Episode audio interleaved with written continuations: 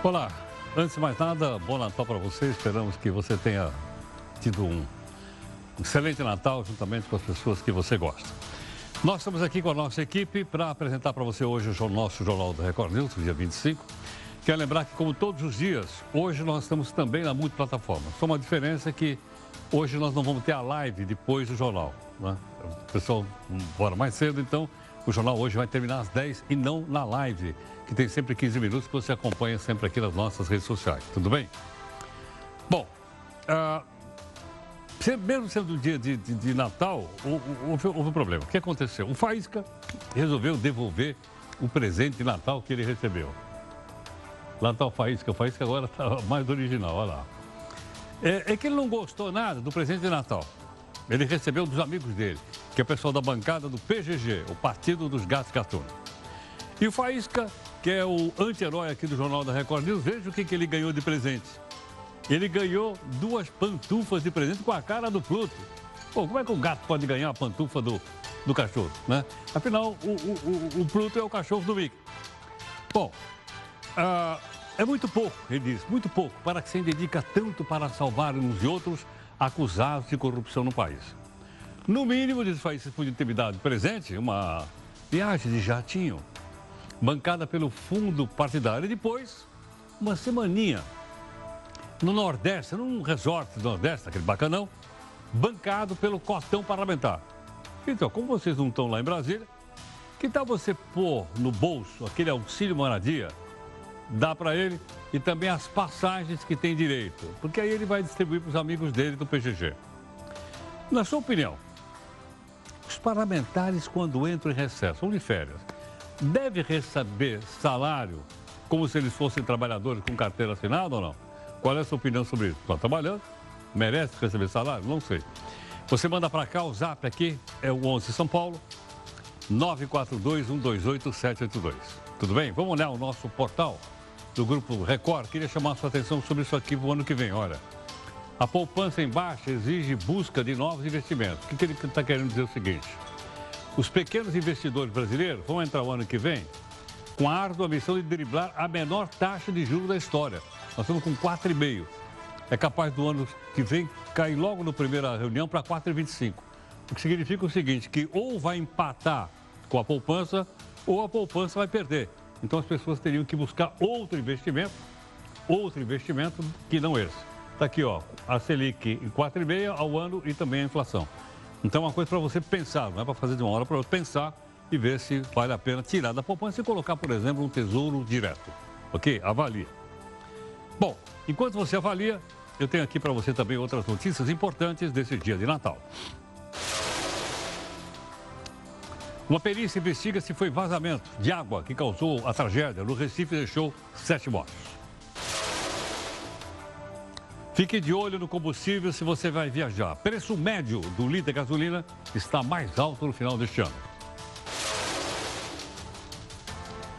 Quase 10 milhões de pessoas ainda não sacaram o dinheiro do PIS. E aí, você vai deixar lá? A China corta a tarifa de três produtos brasileiros que eles vão comprar mais: abacate, carne de porco e suco de laranja. Fechem as portas. Os partidos políticos brasileiros perderam mais de 11 milhões de filiados em um ano só. Nem com aquele fundão de 2 bilhões eles conseguem segurar os filiados no partido. O pacote anticrime é sancionado por Bolsonaro. O texto mantém o chamado juiz de garantias que a gente vai explicar para você. Agora, a pena máxima para quem comete um crime no Brasil subiu de 30 para 40 anos. Na sua opinião, isso vai inibir a criminalidade? Manda aqui sua opinião para mim, pode ser no meu zap zap, que é o 11 São Paulo. 942-128-782. Eu repito, 942-128-782. Bolsonaro muda o modo de escolher os reitores das universidades federais. Agora, a palavra final é dele. Veja aí na gaveta do Jornal da Record News. A tragédia de Brumadinho completa 11 meses e até agora a Vale ainda não indenizou todos os atingidos. Está esperando o quê? A nossa imagem do dia é uma homenagem aos cães que foram resgatados de uma rinha na região da Grande São Paulo. A Marinha Brasileira abre 900 vagas para aprendizes. Veja aí se você quiser se inscrever. E por falar em mar, cruzeiros marítimos abrem postos de trabalho no Brasil e injetam 2 bilhões de reais na economia. Tem uma porção de coisa importante nos cruzeiros que a gente vai mostrar para você. Navegar é preciso. O projeto SP Invisível apoia moradores de ruas e faz inclusive uma ceia de Natal. Um Papai Noel muito louco rouba banco e distribui o dinheiro para as pessoas na rua. É o Robin Hood do século XXI. Gente, isso aí foi ótimo, adorei. Você é nosso telespectador e internauta aqui do nosso jornal Multiplataforma. Através dela você pode participar, comentar, mandar recados aqui pra gente, criticar e cobrar como sempre. Busca de isenção e busca de interesse público.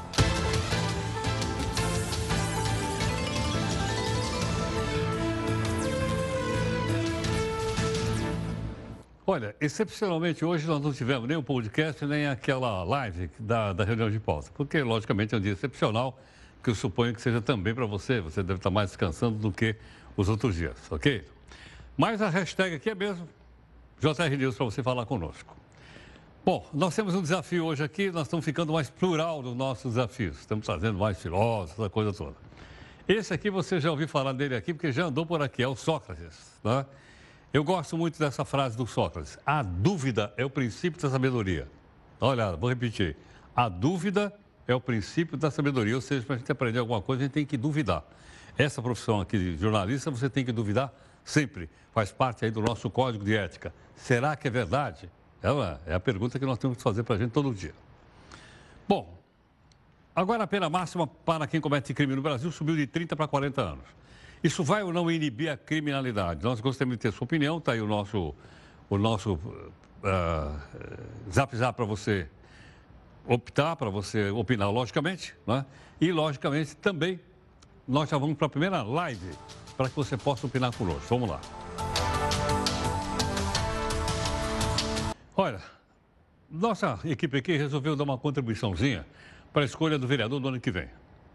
Mas quem vai contar hoje sobre essa, a história do hashtag que nós estamos fazendo é um telespectador internauta, nosso amigo, que mandou um videozinho para nós. É o Nilcinho. Manda lá, Nilcinho. Olá. Próximo ano é ano de eleição. A Record News está com a campanha. O que você acha de um vereador ganhar o mesmo salário de um professor? Curta e compartilhe. Record News. Hum. Obrigado, Nilcinho. Muito obrigado pela sua gentileza, pela sua participação conosco aqui. Muito grato. Bom, vamos lá então entender um assunto importante para a gente da, nossa cidadania. O presidente Bolsonaro sancionou nessa quarta um projeto que endurece a legislação contra o crime. Também ficou conhecida como pacote anticrime e tal e tal. Um dos pontos é o chamado juiz de garantias. Nós pedimos gentilmente ao doutor Clever Vasconcelos, que é especialista em direito constitucional e promotor, para conversar um pouco conosco a respeito desse assunto, para a gente poder entender melhor o, o, tema.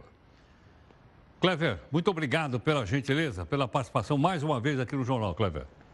Eu agradeço, Ronaldo. Feliz Natal e estou à disposição para esclarecer o tema. Igualmente. Bom, uh, Clever, hoje uh, nós temos uh, a fase de inquérito policial. Depois desse inquérito, pode, o Ministério Público pode levar até o juiz? Se o juiz aceitar a denúncia do Ministério Público, ele vira o processo, não é isso?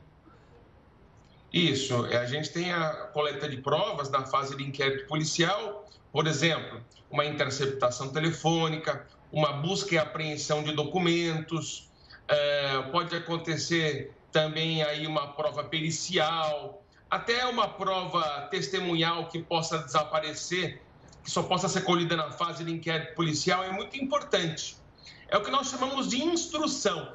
Mas uma instrução que não é uma instrução do processo, é uma instrução do inquérito. E aí a nova legislação cria essa figura do juiz de garantias, que já existiu em alguns países da Europa, e aí em outros ainda existe. Eu trago o exemplo aqui da Holanda, da Itália, da Alemanha, onde existe um juiz exclusivamente responsável pela verificação, pela coleta das provas na fase de inquérito.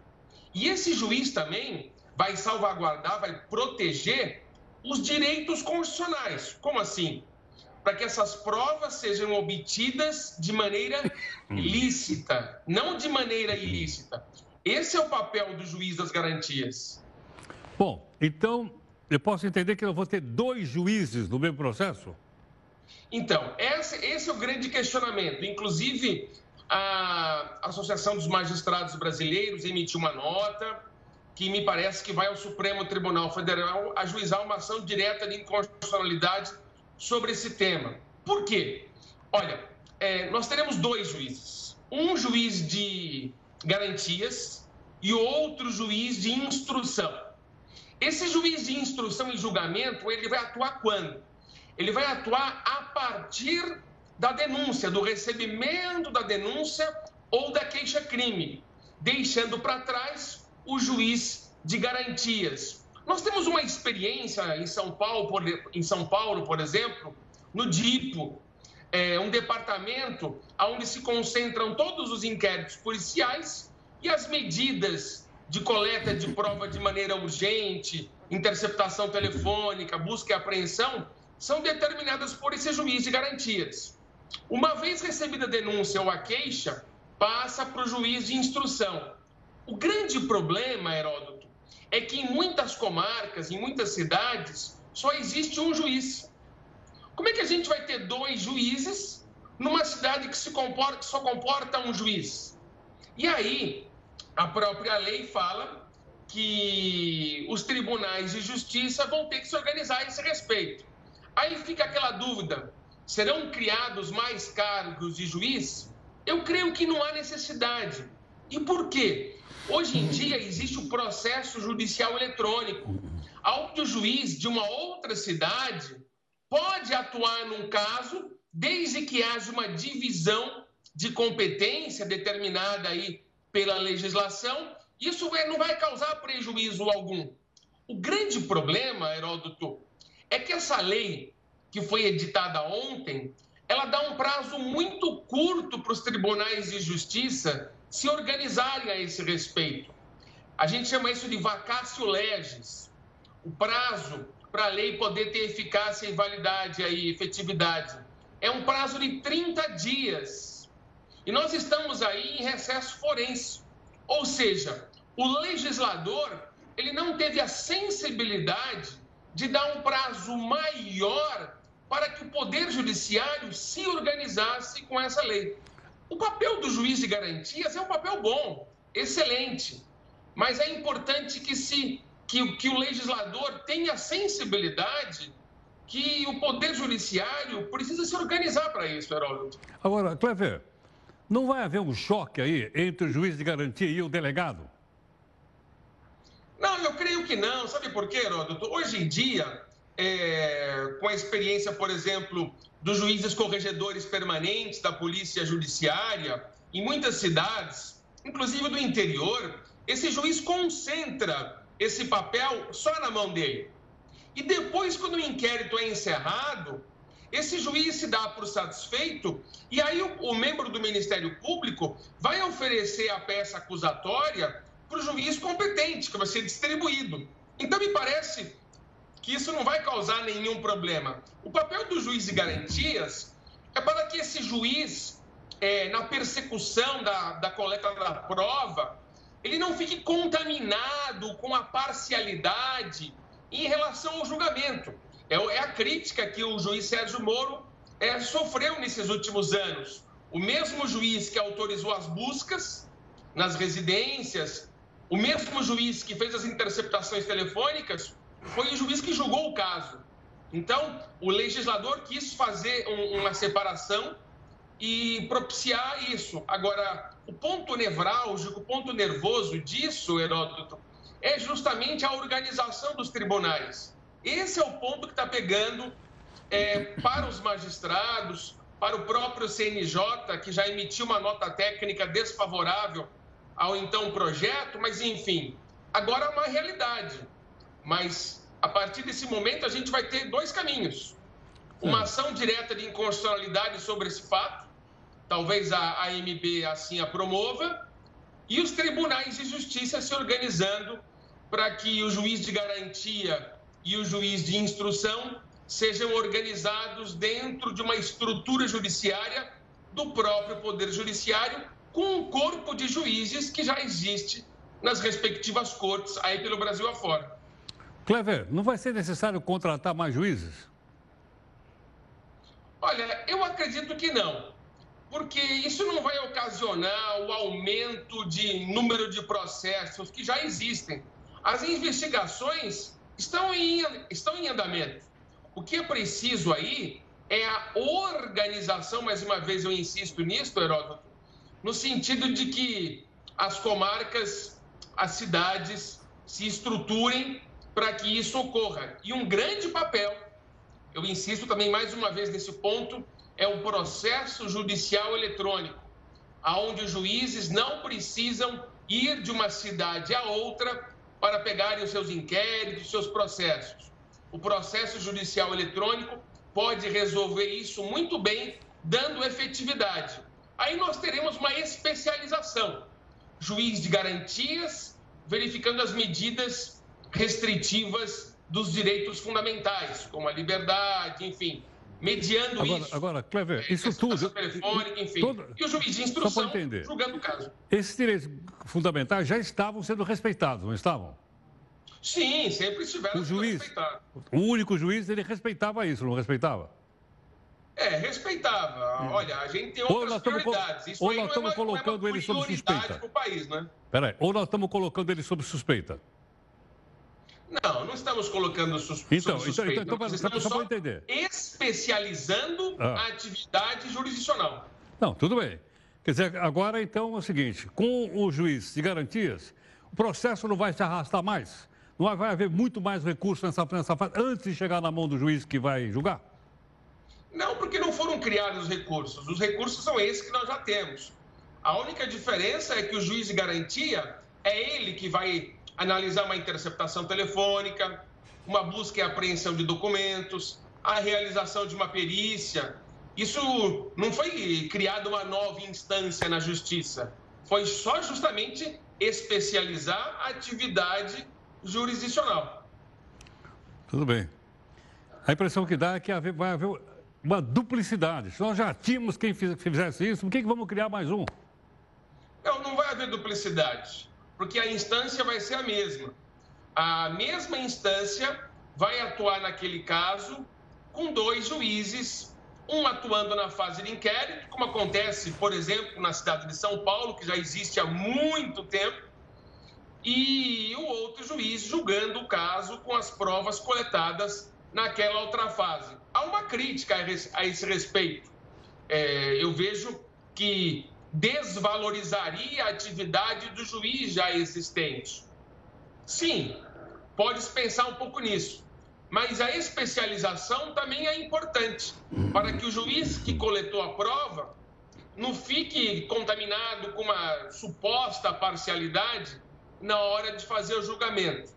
É, é, o, a estrutura do projeto, a ideia é muito boa. Agora precisa ver se isso na realidade com os recursos financeiros que o Poder Judiciário tem, né, isso pode ser aplicado na prática, porque o prazo é muito curto de 30 dias.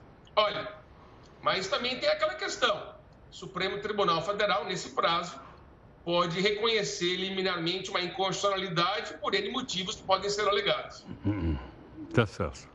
Clever, obrigado pela gentileza, pela explicação, para a gente poder entender melhor e as pessoas aqui formarem a sua própria opinião, porque somos nós que pagamos impostos para que o judiciário possa ter dinheiro para contratar mais gente, certo ou não? Perfeito, perfeito. Obrigado, Heródoto. Feliz Natal e uma satisfação estar aqui com você. Muito obrigado, graças pela gentileza. Aí está o doutor Kleber Vasconcelos, que é especialista em direito constitucional, promotor de justiça. Aos poucos a gente vai entendendo melhor isso. Né? É uma questão mansa e pacífica, não. Como ele lembrou agora, a Associação dos Magistrados Brasileiros pode entrar no Supremo Tribunal Federal e dizer que é inconstitucional. E o Supremo pode dizer que sim, pode dizer que não. Então vem aí mais uma batalha pela frente. Em todo caso, nós estamos acompanhando e a gente vai explicando, porque, afinal, cidadãos somos nós, quem paga os impostos somos nós, e nós temos o direito de saber né, como é que isso tudo funciona. Daí essa nossa tentativa com mais de um entrevistado para ir explicando as coisas para a gente poder entender. Tudo bem? O governo do presidente Bolsonaro publicou mais uma medida provisória com as regras para a escolha de reitores nas universidades e institutos federais. Atenção que é só na federal, estadual é outra coisa. Agora, a comunidade acadêmica vai ser consultada de forma obrigatória, ou seja, quem vai escolher o reitor é o pessoal da escola. Os votos dos professores da escola vão ter 70% do preço, ok ou não? Os funcionários, 15% e também o, os estudantes, 15%. Os três mais votados, escolhe uma lista tríplice e ela é mandada para o presidente. E o presidente, então, escolhe necessariamente entre os três aquele que ele acha que é melhor. Tudo bem? Antes, o candidato que recebia mais votos normalmente era escolhido pelos governos. A medida ainda proíbe que os reitores sejam reeleitos. O presidente da associação que reúne reitores disse ter ficado surpreso com a medida, já que, segundo ele, as universidades não foram consultadas, ok? Mas é uma prerrogativa do presidente da República, então mudou também aí a maneira pela qual se escolhe reitor e institutos federais. Ok? Vamos ver como é que isso vai funcionar. A eleição para o presidente do Senado. Lembra ou não? Quem é o presidente do Senado mesmo? Senador Alcolumbre. Ela trouxe uma coisa nova para a, a, a, a, nossa política. Qual é? É o milagre da multiplicação dos votos. O que, aconteceu? Tinha 81 senadores para votar e apareceram 82 votos na urna. O que aconteceu? Não sei, acho que eles procriaram dentro da urna, não é possível. Aliás, esse é um dos grandes mistérios que ainda não foi solucionado nem pela física e por ninguém. Mas você lembra o seguinte: quem é que queria ser presidente? Teve uma disputa brava. De um lado, o novato, Davi Alcolumbre, e do outro, o probo Renan Calheiros. Dá uma olhadinha aí como é que eles se trataram. O espetáculo no Senado começou com quem presidiria a sessão. Cátia Abreu, enfurecida e inconformada com o rumo das eleições, não teve dúvida. Levou a pasta de Davi Alcolumbre na tentativa de tirá-lo do comando. de pedir não vai. para a senadora Cátia Abreu não, não vai. que ela respeitasse. Tira eu daí, Cátia, em nome da Vossa Excelência está falando. Os holofotes miravam o veterano Renan Calheiros. De olho no poder, ele lutou até o último momento pelo voto secreto.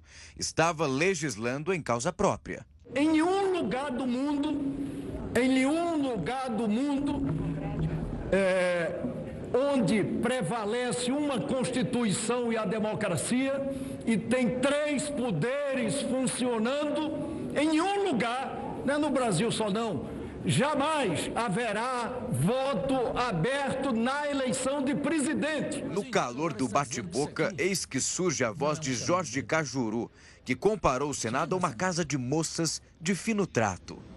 Talvez um hospício, ou pior, aquela outra palavra. Que em toda a cidade do interior tem, né? As casas da Geni. Gente, eu imaginava que para chegar a senador, você teria que ter pelo menos bom senso. Outras pérolas foram aparecendo. Para explicar a situação, Randolph Rodrigues ironizou uma das decisões do Supremo sobre a votação para a presidência da casa e citou uma revista para adolescentes, a Capricho. Eu temo, com todo respeito, que daqui a pouco entrevistas, ou seja, matérias publicadas na Capricho, seja fonte de jurisprudência judicial.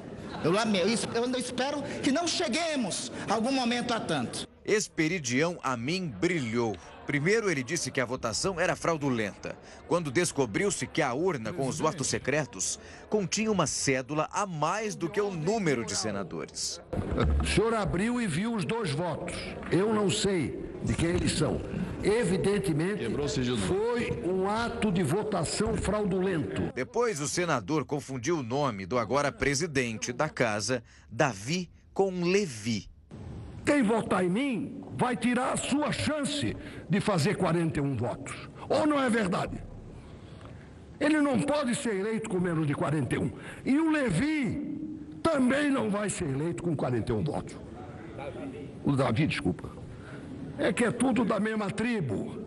O Levi é o que guarda o templo. E o Davi é o que quer abater o Golias. Aliás, o, o, o gigante. Mas a cereja do bolo foi o momento em que Renan Calheiros retirou a candidatura. Adivinha o que ele alegou? Segundo Renan, o processo não foi democrático. Para demonstrar que esse processo não é democrático, eu queria lhe dizer, eu queria lhe dizer que o Davi não é Davi, o Davi é o Golias.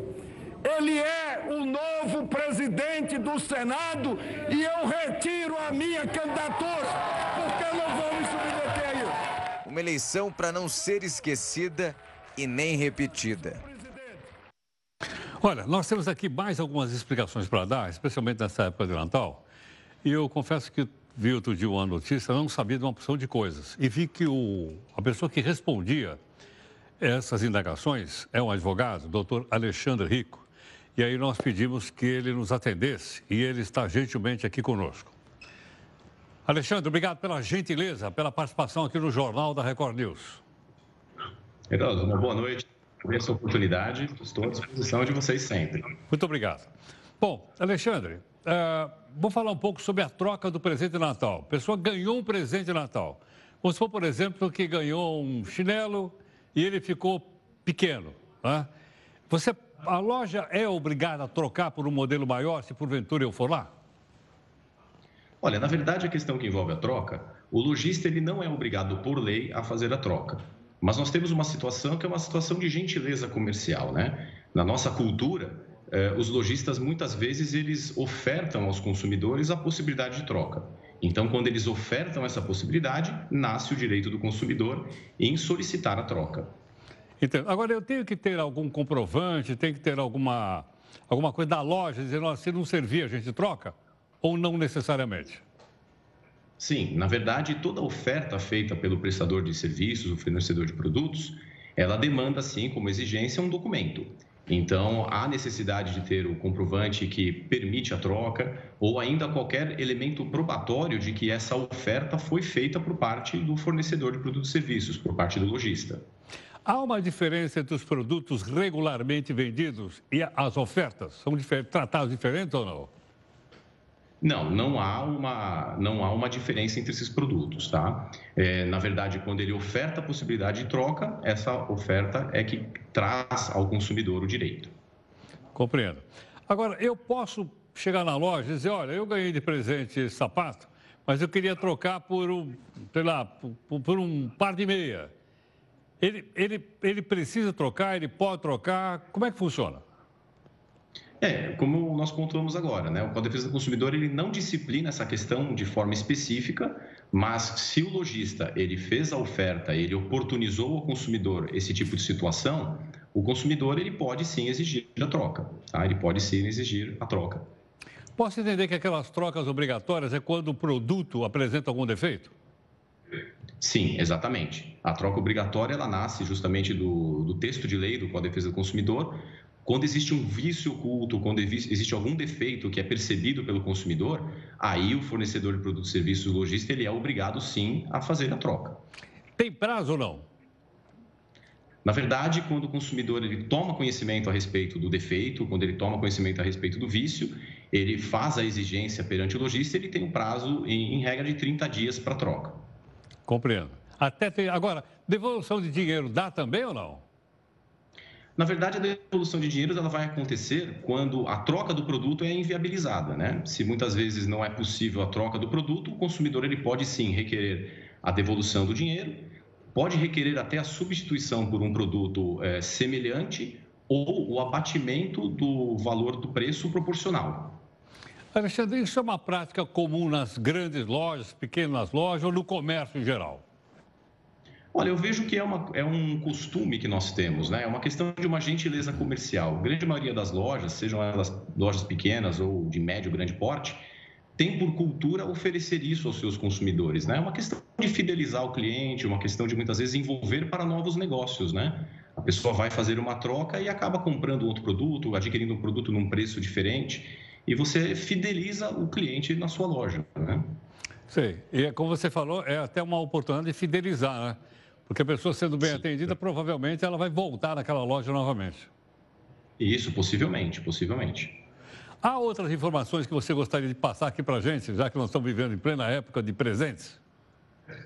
Sim, é, é, importante o seguinte aconselhamento, né? As pessoas adquirirem produtos, guardarem os comprovantes de compra e venda. No caso da loja, oportunizar a questão da troca, né? Guardar comprovantes, documentos ou ainda informações bem precisas de que esta oferta foi feita por parte do lojista, para que ela possa depois ter uma troca saudável, possa depois não ter, é, evitar problemas futuros, né?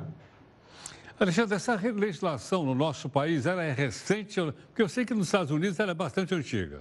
No Brasil é recente ou não? O Código de Defesa do Consumidor ele já é um código antigo, né? Ele é um código que já adquiriu a sua maioridade. Nós temos o código desde 1990 e nós estamos num constante aperfeiçoamento no que diz respeito às questões jurisprudenciais, ao entendimento do Poder Judiciário em relação, em relação às dinâmicas né, das relações de consumo. Mas é uma legislação que nós podemos entender moderna, mas já maior de idade, por assim dizer. Né?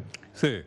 Por exemplo, uh, é necessário, é obrigatório, colocar o preço do produto na vitrine? Porque eu via no passado, tinha preço, hoje eu passo lá não vejo mais preço nenhum na vitrine. Na verdade, o que diz respeito ao preço do, do produto, às suas especificações, há uma obrigatoriedade. Os fornecedores de produtos e serviços, lojistas, eles têm que deixar muito claro para o consumidor o preço, as condições de pagamento e todos os elementos que norteiam ali aquela relação de compra e venda. O consumidor ele tem um direito, né, salvaguardado pelo Código de Defesa do Consumidor, a um acesso específico de todas as questões que envolvem aquela relação. Agora, suponha que o consumidor não tenha alguma dessas garantias uh, atendidas. Onde é que ele vai? Onde é que ele bate na porta? Onde é que ele reclama?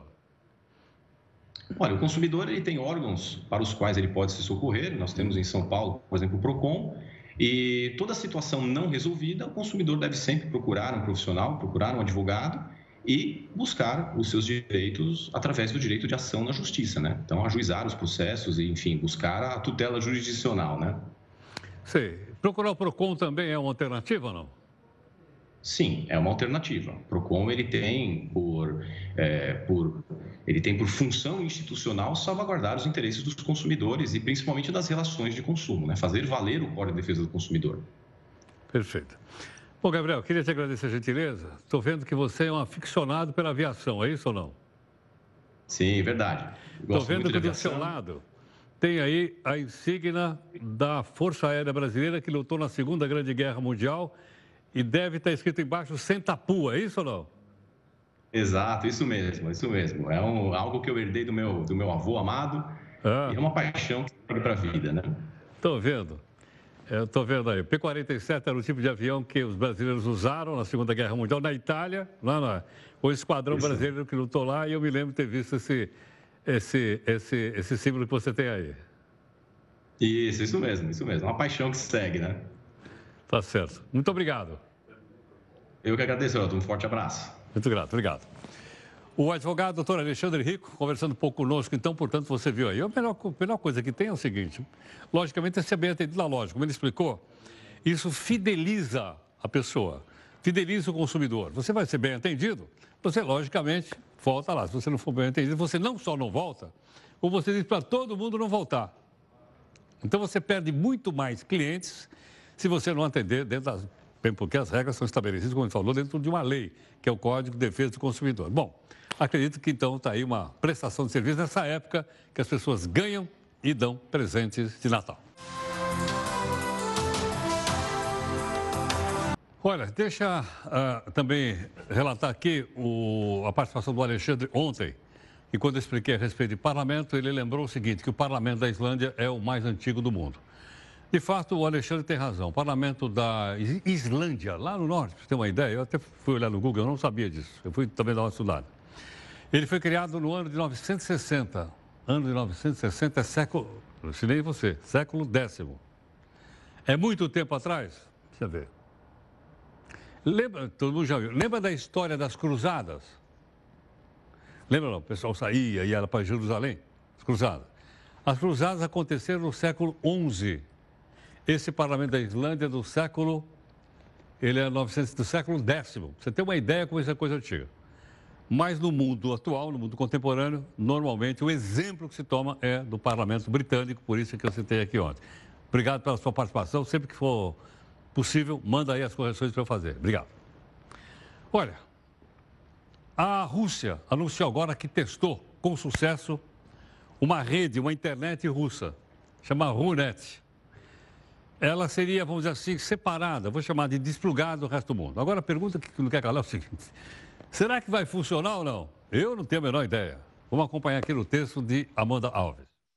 A ideia do governo russo é ter sua própria rede, separada e monitorada. A lei determina que a internet deve ser autônoma. Isso permitiria que a rede russa continuasse funcionando mesmo desconectada do restante do mundo. Os deputados justificam que essa decisão é para impedir que outros países interfiram em assuntos russos. A medida é considerada uma resposta aos Estados Unidos, caso a Organização do Tratado do Atlântico Norte, mais conhecida como OTAN, decida punir a Rússia por causa de ataques cibernéticos, como o que interferiu nas eleições norte-americanas de 2016. Além disso, ela quer que os provedores de internet instalem equipamentos para rotear o tráfego de dados e que essas informações passem por servidores russos controlados por agentes do governo.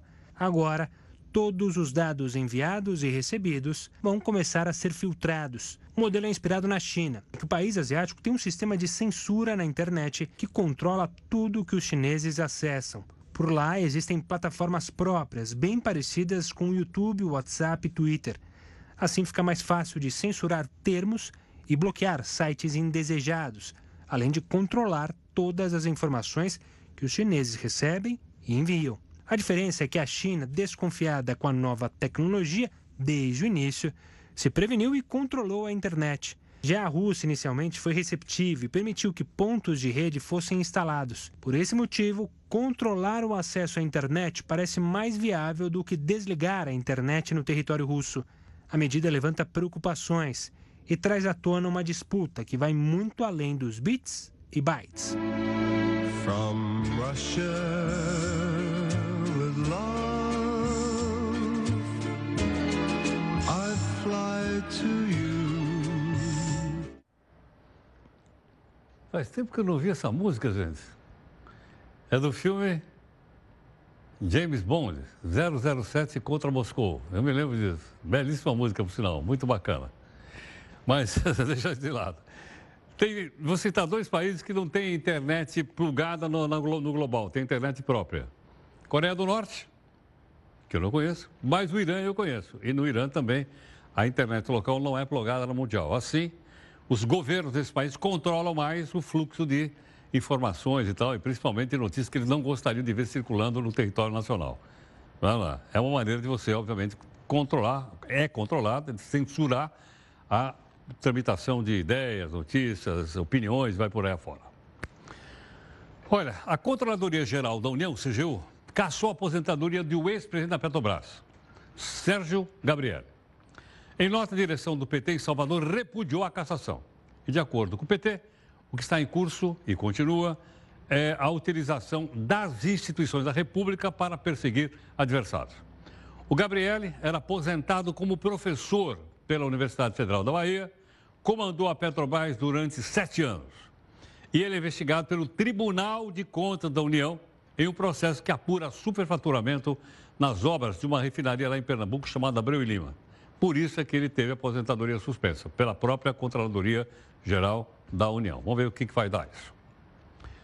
Olha, foram enterradas nesta quarta as vítimas do deslizamento de terra que deixou sete mortos no Recife.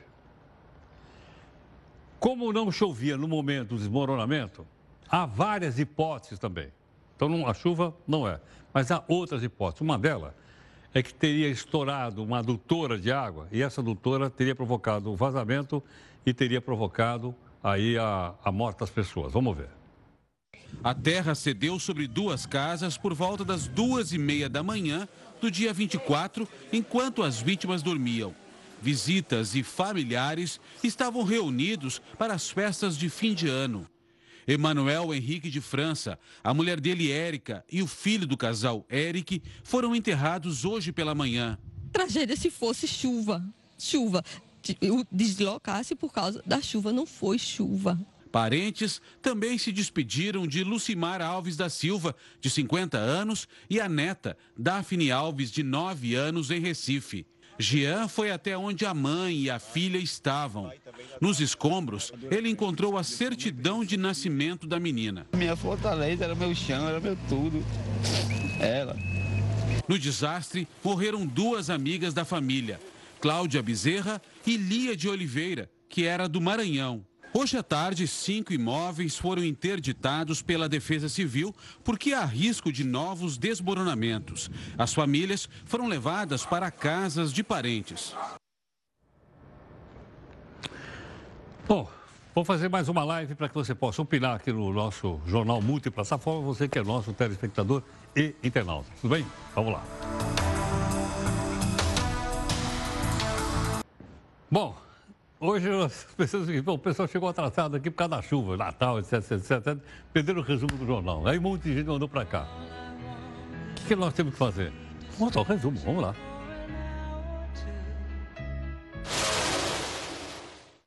Fechem as portas. Os partidos políticos brasileiros perderam mais de 11 milhões de filiados em um ano só. Nem com aquele fundão de 2 bilhões eles conseguem segurar os filiados no partido. O pacote anticrime é sancionado por Bolsonaro. Agora, a pena máxima para quem comete um crime no Brasil subiu de 30 para 40 anos. Bolsonaro muda o modo de escolher os reitores das universidades federais. Agora, a palavra final é dele.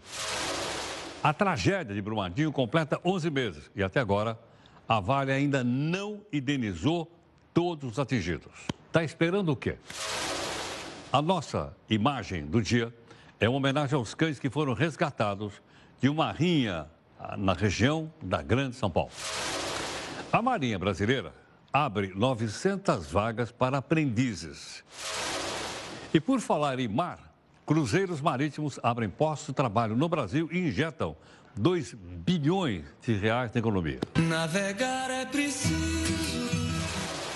O projeto SP Invisível apoia moradores de ruas e faz inclusive uma ceia de Natal. Um Papai Noel muito louco rouba banco e distribui o dinheiro para as pessoas na rua. É o Robin Hood do século XXI. Gente, isso aí foi ótimo, adorei.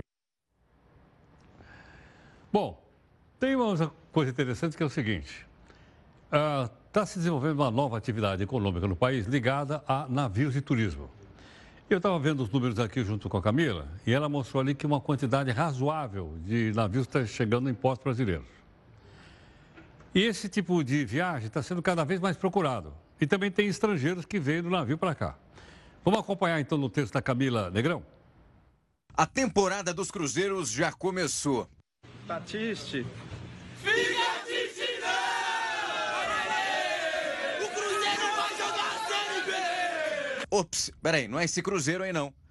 You're gonna fly away, Dad.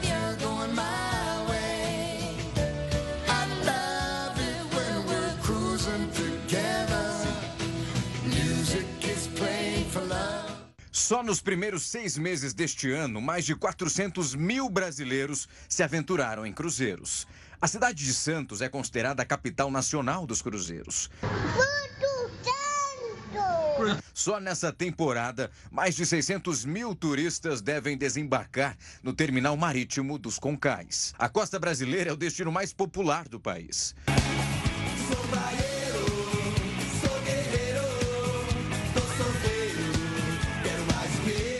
Mas o Caribe também conquistou o coração dos brasileiros. Vamos para la playa, pa curarte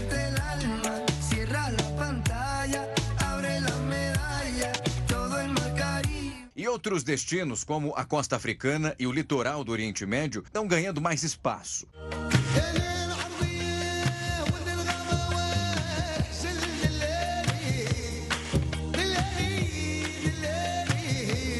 Os brasileiros representam 64% de todos os cruzeiristas da América do Sul. Mas ao olhar para o mundo, a representatividade dos brazucas cai para menos de 1%.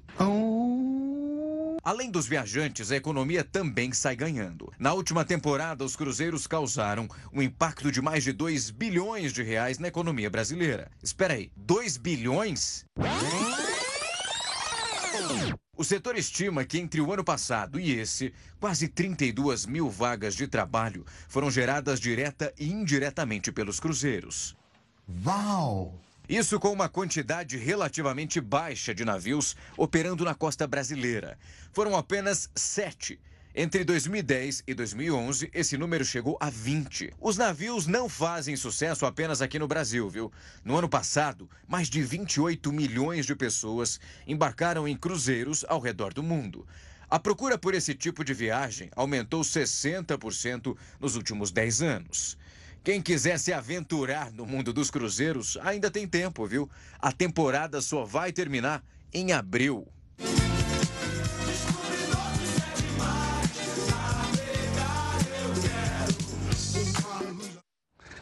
Bom, logicamente precisa, precisa gostar de um, de, um, de um cruzeiro como esse. Precisa ter grana para pagar também, né? Agora há pouquinho, até o Luizão me lembrou o seguinte: tocou um pedacinho da música do 007. Você tem um pedacinho da música aí, Luizão, para tocar do 007 ou não? Só para a gente lembrar? Que é do filme Moscou contra 007. O ator principal se chama Sean Connery. Essa aí, deixa eu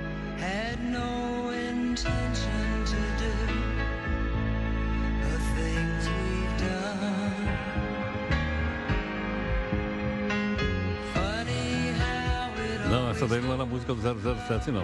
Não, não, não, não. Eu me lembro, assisti o filme, não, aí não. Mas um dia a gente vai achar. Tudo bem ou não?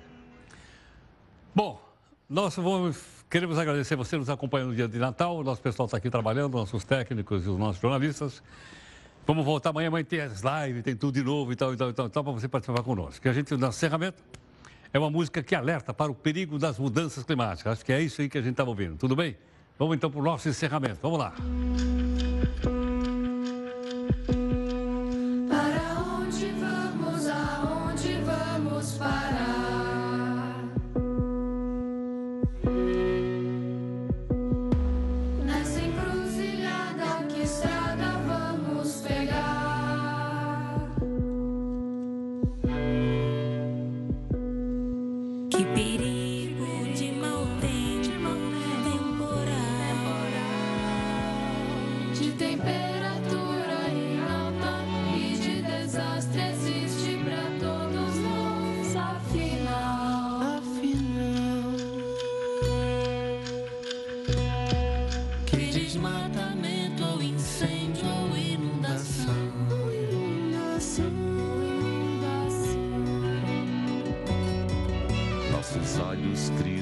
Vítimas